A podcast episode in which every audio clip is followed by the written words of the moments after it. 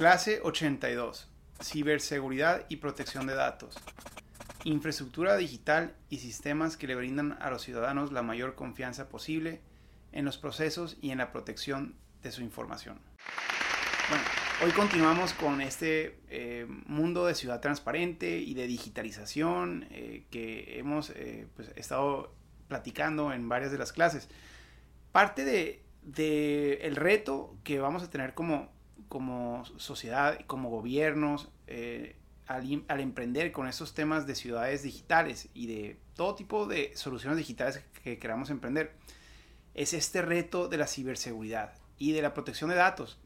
Ambas van a ser importantes y se relacionan mucho una con otra.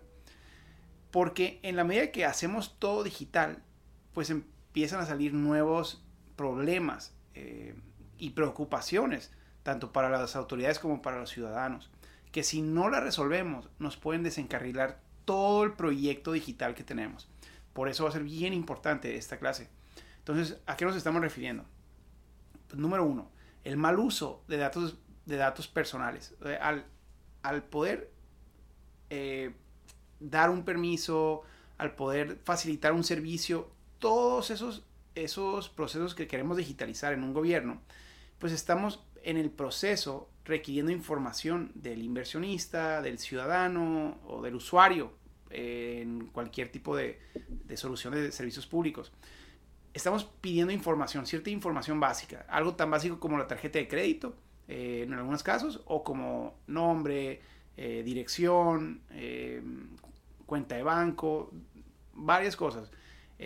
Estamos entonces pidiendo esa información y estamos almacenando esa información para poder dar el permiso, para poder saber con quién estamos trabajando, para poder tener certidumbre en todo el proceso y asegurar que el trámite se le, eh, corresponda a la persona correcta. Eh, una gran cantidad de razones por las que necesitamos pedir información.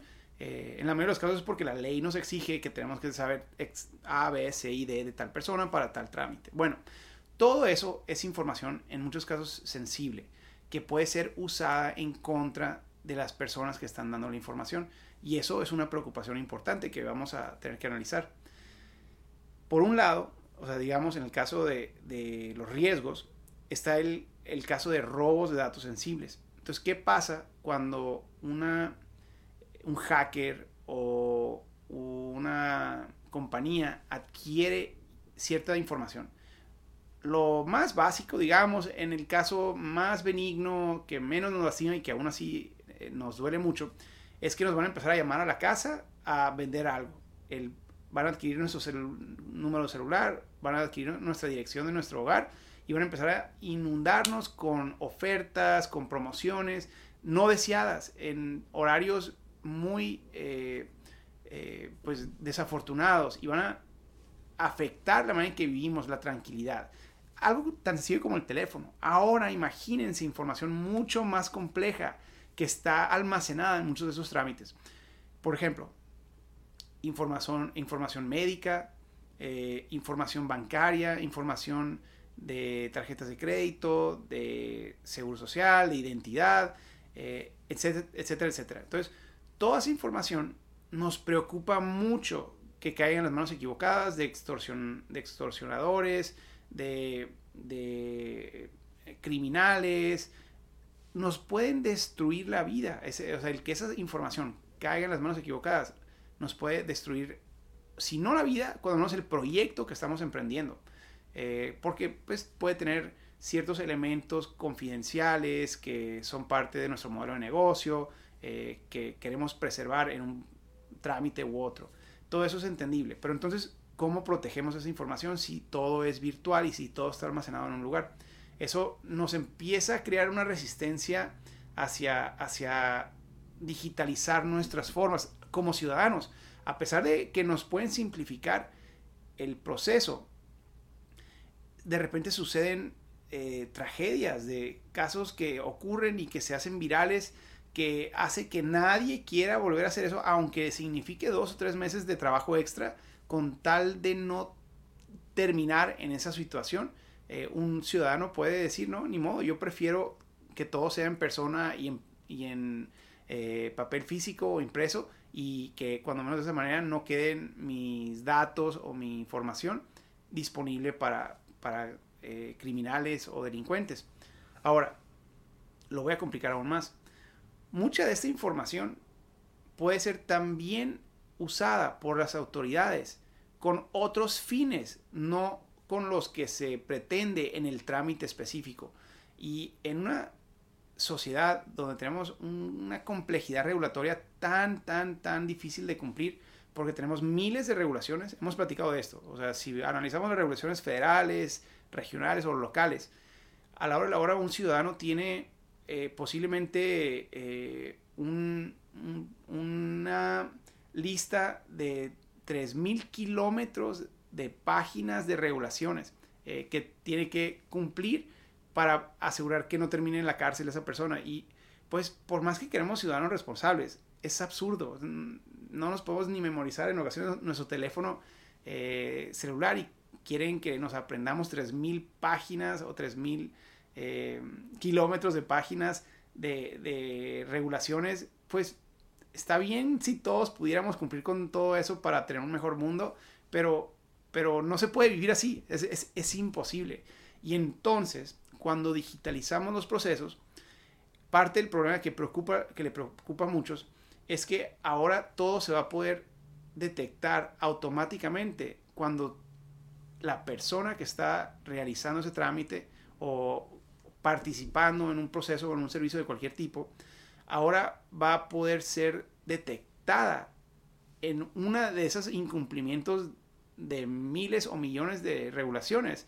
Y entonces ahora con un gobierno que no, no evalúa la gravedad de su complejidad regulatoria y que no tiene criterio de sanciones, pues va a poder encontrar todo lo malo de tu vida o de sus vidas. Y vamos a terminar en la cárcel. No hay de otro. Vamos a terminar o en quiebra o en la cárcel. Y ese es el miedo que tienen muchos de esos procesos. Y lo, interesante de esto es que cuando diseñamos esos procesos, cuando diseñamos estos sistemas, los que lo están diseñando o lo estamos diseñando, lo estamos diseñando para lo opuesto, lo estamos diseñando para facilitar la vida de los ciudadanos.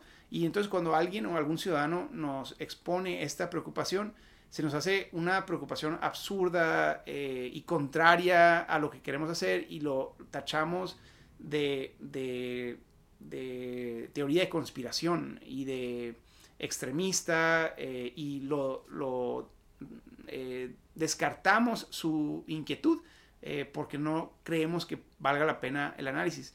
Desafortunadamente, los que creamos estas plataformas y diseñamos estos sistemas, no somos los que terminamos operándolas para siempre. Eventualmente hay cambios de gobierno, llegan nuevas filosofías, llegan nuevas visiones políticas y ahora con la tecnología que diseñamos para facilitarle la vida a los ciudadanos, con esa tecnología pueden terminar imponiendo sistemas extremadamente autoritarios o abusivos o criminales.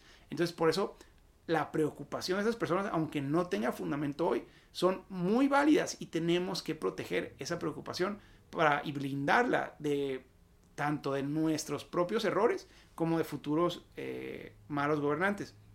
Y aquí le, le agregamos una cosa más que hemos vivido mucho en estos años recientes que es la tentación de imposiciones equivocadas de gobiernos y de científicos. porque en algunas eh, ocasiones ahora nos estamos agarrando de, este concepto de, que, bueno, es que la ciencia dice esto y hay un consenso científico y entonces de repente queremos eh, imponerle a toda la sociedad algo que la sociedad tiene todavía preguntas o dudas o desacuerdo. Y, y para agilizar la solución, o sea, desde la planificación, desde el gobierno, para agilizar la solución, queremos ya darle la vuelta a la hoja y si todavía tenían dudas algunos de ustedes, se acabó el tiempo de preguntas, ya hay consenso científico y ahora todos hacen lo que estamos diciendo.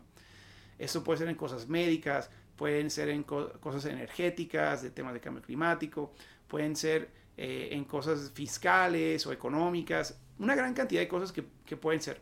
Pero el problema es que en ocasiones están mal. O sea, eh, estos temas de, consensos públicos, políticos, científicos, eh, pueden estar mal, pueden estar mal. Y entonces, al quitar los mecanismos de, eh, evaluación, de desacuerdo, de alternativas, estamos imponiendo algo que puede ser un error, que puede ser catastrófico para la sociedad y para la vida humana. Entonces tenemos que tener mucho cuidado. Por eso todas estas herramientas de las que vamos a platicar eh, van vinculados a este concepto de protección de datos y de ciberseguridad. Ya les voy a platicar un poco más. A ver, entonces, ¿a qué nos estamos refiriendo? Ciberseguridad y protección de datos. Vamos a tener que diseñar en todos los sistemas digitales que emprendamos, tanto en los portales web, en las, en las plataformas de, información, eh, incluso ahora en casos como Estonia, por ejemplo, Estonia, que para poder facilitar los trámites que hemos platicado, que han sido maravillosos sus sistemas, el usuario, en vez de tener que poner toda su información en cada trámite, el usuario, una vez que llena esa forma, esa forma se queda almacenada en un chip o en una cuenta, un perfil que tiene cada ciudadano o cada usuario. Y entonces cuando vuelva a realizar cualquier trámite en un futuro, en vez de tener que volver a llenar información por información, buscar papel por papel, todo el trámite de nuevo. Ahora al insertar el chip de ese ciudadano, eh, el ciudadano automáticamente se llenan todos los datos que ya había llenado en alguna otra forma. Y cosas tan complejas como historial médico. Por ejemplo, esto llega, diga, olvídense de, temas fiscales, dirección, nombre, acta de nacimiento, todo eso, pasaporte. No, no, no. Aquí también temas médicos. Cuando en el caso de que alguien sufra un accidente, eh, si este paciente o este, este ciudadano usuario eh, ha ido, ha visitado al doctor en el pasado, esa información que llenó con el doctor también puede entrar a este perfil público. Público entre comillas, y ahorita les explico por qué. Porque ahora, al tener un accidente de cualquier tipo, la ambulancia, antes de llegar, ya sabe quién es la persona, ya sabe que puede que tenga diabetes, que tipo de sangre tiene, ya sabe qué condiciones eh, preexistentes tenía. Entonces, la posibilidad de salvar la vida y de no cometer un error en el proceso se multiplica exponencialmente. Todo eso es parte del beneficio de empezar a almacenar esta información de manera digital. Aquí la, la eh, ventaja, y esto es lo que tenemos que analizar, y esta es la propuesta que les quiero hacer, la ventaja de Estonia es que toda esta información está codificada con blockchain. ¿Qué significa? Que nadie puede accederla a esta información que está en su chip, en el chip de cada persona. Nadie puede acceder a ese chip, aunque tengan el chip. Nadie puede accederla sin consentimiento expreso del, del, eh, del ciudadano, del dueño de la información. Y ni aunque el gobierno lo demande por actos criminales o por evasión de impuestos o por lo que sea. Nadie puede accederlo porque está protegido por blockchain. Entonces, eso es a lo que tenemos que tirarle. Tenemos que diseñar sistemas que le den una garantía al usuario, al ciudadano, que va a poder almacenar toda su información para facilitarle los trámites de todo, en todo tipo de procesos. La va a poder almacenar y va a poder compartirla con quien decida compartirla en el momento solamente que está decidiendo compartirla eh, pero sin ninguna posibilidad que ni le roben la información ni que las autoridades puedan accederla si no le da permiso a esta persona a través de pues, su contraseña y su eh, chip, ¿no? Porque es, es, un chip que se inserta en la computadora y aparte se le agrega la contraseña. Bueno, eso es protección de datos y eso hace ahora sí mucho más atractivo el animarme a poner información que no puede salirse de, mi control, pero con tal de facilitar este trámite la puedo poner en esta forma solamente. Ahora sí me animo, ahora sí todos estos tipos de usuarios que son muy escépticos se animan. ¿Y, y por qué es importante? Porque ahora toda la sociedad puede terminar en un programa digitalizado de gobierno digital y de sociedad digital. Ese es parte del objetivo de, este mecanismo de protección de datos. Eh, entonces tenemos que primero poner todos los candados necesarios para priorizar la máxima confianza posible de todos los ciudadanos y usuarios. En el diseño de esas plataformas web, eso es lo primero que tenemos que hacer.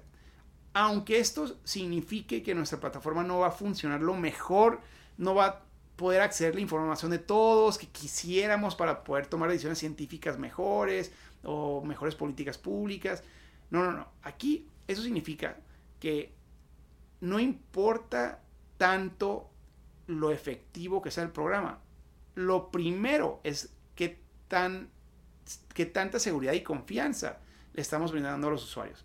Eh, ese va a ser el único sacrificio que vamos a hacer en, en, todo este curso de buen gobierno y de ciudades del futuro. El único sacrificio que vamos a dar para una política pública, un proyecto transformador, visionario. La única va a ser aquellas que ponen en riesgo la confianza de los ciudadanos hacia el sistema, hacia la institución, hacia la plataforma, hacia la solución. Entonces tenemos que tener cuidado con la confianza. Esa es la regla número uno que vamos a imponer ahora sí en esta visión de, modelos de protección de datos y de ciberseguridad. Número dos, los programas deben de, de siempre ser voluntarios. O sea, si alguna persona no quiere compartir su información, tenemos que darle alternativas de cómo usar el sistema sin compartir esa información. Y eso es diferente a lo que hacen hoy, por ejemplo, plataformas como las redes sociales o como Facebook, que te dice, este es nuestro, nuestro acuerdo de, de, uso. Y al usar nuestra plataforma estás de acuerdo, punto. Entonces ya no tienes opción de si compartir o no compartir tu información. No, no, no. A nivel ciudad, eso tiene que ser completamente diferente. Tenemos que, a todos los sistemas que diseñemos, tener la opción de o compartir la información o optar por no compartirla. Punto. A lo mejor y te sale más caro. Está bien. Tienen que dar la opción. Eh, en Facebook, digamos, este sería el, equivalente de que Facebook te dijera, voy a usar información tuya para poder anunciarte cosas, poder vender esa información a todo tipo de, eh, encuestadores y bla, bla, bla, que es lo que hacen hoy. O como alternativa te cobro 5 dólares al mes y no uso absolutamente nada y no rastreo nada de tu información. Eh, y toda tu información es tuya y yo no, tengo ya derecho a usarla. Ah, bueno, ya me estás dando una opción. Ese tipo de soluciones para esas compañías no les interesa porque su modelo de negocio depende de tu información. Ellos realmente lo que venden es tu información, ese es su negocio entero.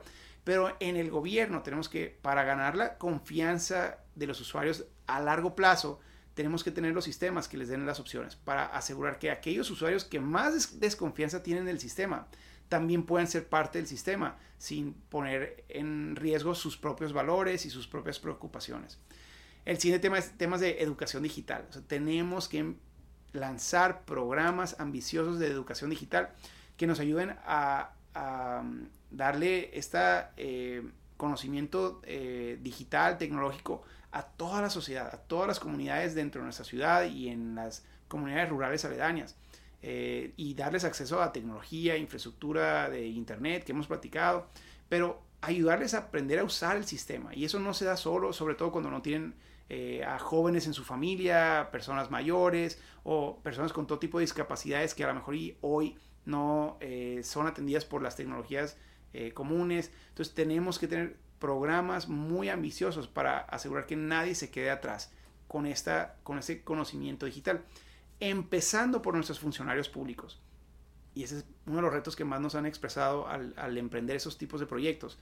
Es que hay resistencia dentro del mismo gobierno porque en el momento que se plantean estas soluciones, esos portales digitales, estas ventanillas únicas, estas eh, plataformas de catastro y de diagnósticos eh, tecnológicos, muchos funcionarios les empiezan a hacer un miedo de como ellos no son especialistas en temas de tecnología y en temas de internet, entonces si por alguna razón se emprenden todos esos proyectos, ahora ellos ya tienen miedo de quedarse atrás y de perder su empleo. Entonces por eso tenemos que empezar con esos programas de, de capacitación tecnológica. Tenemos que empezar con nuestro propio equipo, con nuestros propios funcionarios, para que tengan la seguridad de que ellos van a ser los grandes promotores de este sistema y son los que van a ayudarle a, los usuarios a navegarlo mejor. Y entonces tenemos que enseñarles cómo hacer eso hasta que logren la confianza para realmente hacerlo solos. Eh, ahora, aquí tenemos que agregar eh, tecnologías que aseguren que el acceso a toda información personal sea limitada. Eh, ya decíamos ahorita, el poder usar contraseñas, el poder tener sistemas mm, donde el usuario pueda borrar información si quiere borrarla, pero todo dentro del control del mismo usuario. Y agregarle, en la medida posible, tecnologías blockchain. Porque al final del día no va a haber, bueno, mm, los hackers ya hoy pueden acceder casi todo tipo de, de, eh, bloques de seguridad. Eh, y el gobierno ni se diga, sobre todo con tecnologías muy complicadas que tienen algunos gobiernos internacionales para acceder a nuestra información. Entonces queremos proteger a los usuarios de eso, pero para realmente lograrlo, pues nuestra mejor herramienta hoy es el blockchain. O sea, el blockchain, eh, y no lo hemos platicado suficiente, pero el blockchain es esta tecnología que distribuye la información, o sea, esta información que antes almacenábamos en, en, eh, en una computadora o en un disco duro. Ahora esa información se distribuye y se protege entre miles de computadoras alrededor del mundo al mismo tiempo. Entonces está rebotando parte de la información eh, de manera aleatoria. Entonces, eh, sin la contraseña específica o el chip específico, eh, un hacker tuviera que hackear miles de computadoras al, mismo tiempo para poder acceder a esa información específica que está buscando de nosotros. eso es prácticamente imposible. De lo que entiendo es que nadie ha podido y nadie va a poder eh, en, la medida que este sistema siga eh, predominando. Eh, ya el cómo funciona y cómo programar eso, bueno, ahora sí hay especialistas que se dedican a eso. No lo podemos hacer nosotros solos, tenemos que contratar a alguien que nos ayude a, a implementar esta tecnología en nuestro sistema y en nuestro proceso. Pero pues es una herramienta muy accesible que todos están ya con la posibilidad de implementar y que tenemos que considerar en este eh, rumbo de asegurar la confianza para poder impulsar plataformas digitales y procesos digitales de todo tipo.